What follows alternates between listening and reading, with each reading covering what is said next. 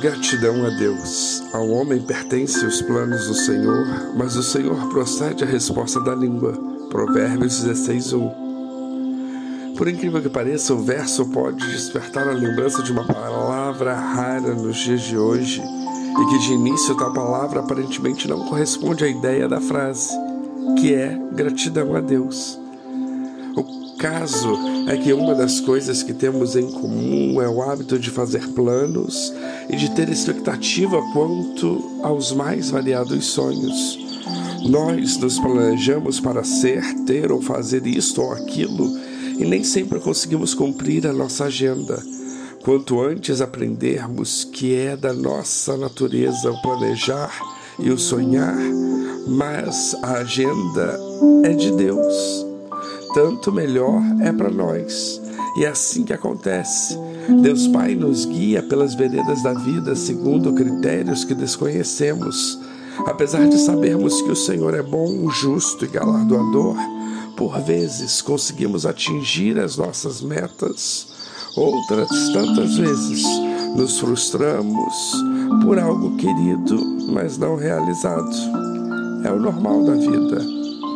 Não tenho tudo que amo, mas amo tudo que tenho. Quem ainda não leu essa frase na traseira de um caminhão? Pois é, a grande maioria de nós está nessa situação, se não todos, mesmo os engenheirados. Afinal, nem tudo que se pode possuir nessa vida é bem material. Bens materiais se perfazem em parte apenas daquilo que podemos obter em vida podemos concordar que seja uma parte mais substancial, digamos, e talvez seja a maioria dos pedidos em oração a Deus. Senhor, em nome de Jesus, quero isso, por favor, faça que eu receba tal bem.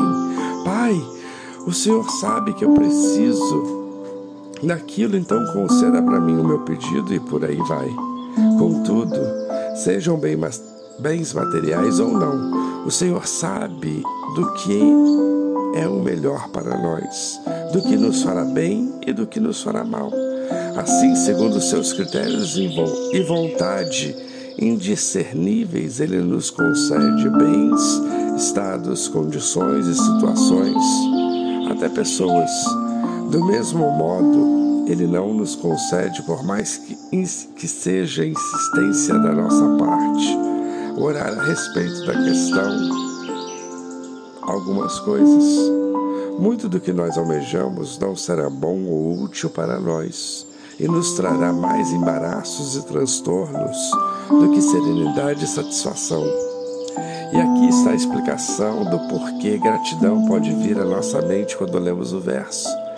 Porque nós devemos agradecer ao Pai pelo que temos e pelo que não temos Devemos agradecer a Deus por ouvir nossa oração e nos conceder algo, tanto quanto negá-lo.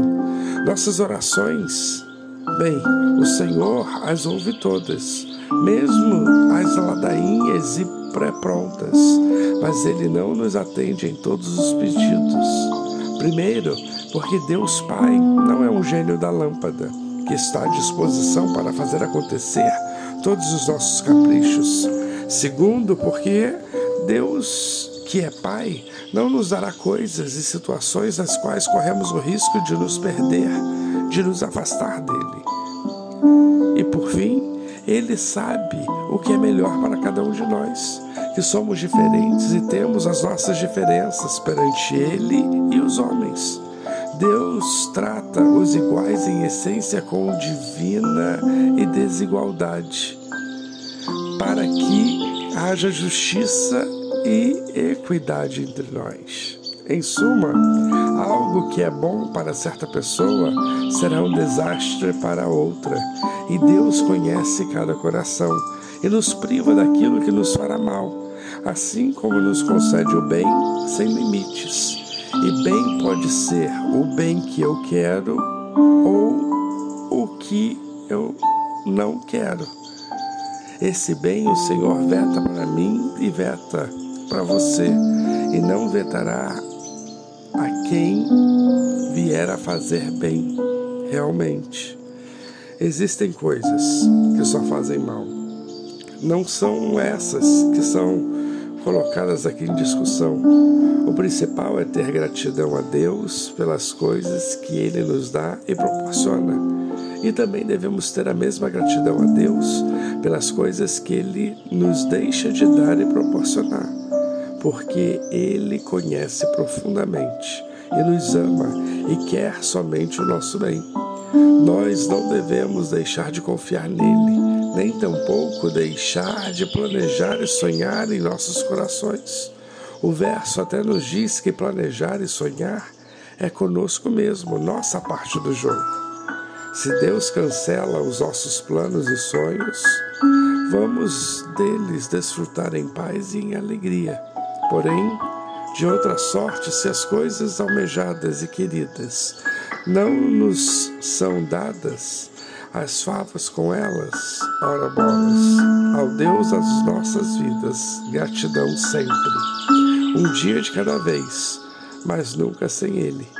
Façamos de nossas vidas um cântico de gratidão a Deus em qualquer circunstância.